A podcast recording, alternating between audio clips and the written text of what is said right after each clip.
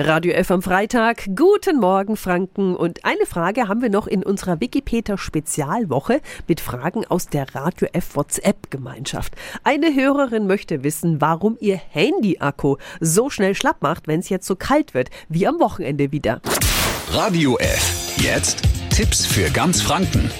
Hier ist unser Wiki Peter. Dass Smartphones gerne mal die Grätsche machen, liegt an den modernen Lithium-Ionen-Akkus. In ihnen bewegen sich geladene Atome in einer Flüssigkeit hin und her.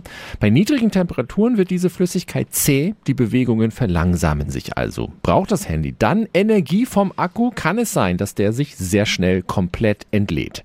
Das Handy in der Handtasche zu tragen, ist im Winter also eher ungünstig. Besser immer nah am Körper halten, um das Gerät warm zu halten. Und wenn es bei der Kälte schlapp macht, dann warten Sie erst, bis es langsam wieder aufgewärmt ist. Wenn Sie es nämlich gleich an das Ladekabel hängen, könnte Kondenswasser entstehen und das kann zu Kurzschlüssen oder Korrosion im Geräteinneren führen.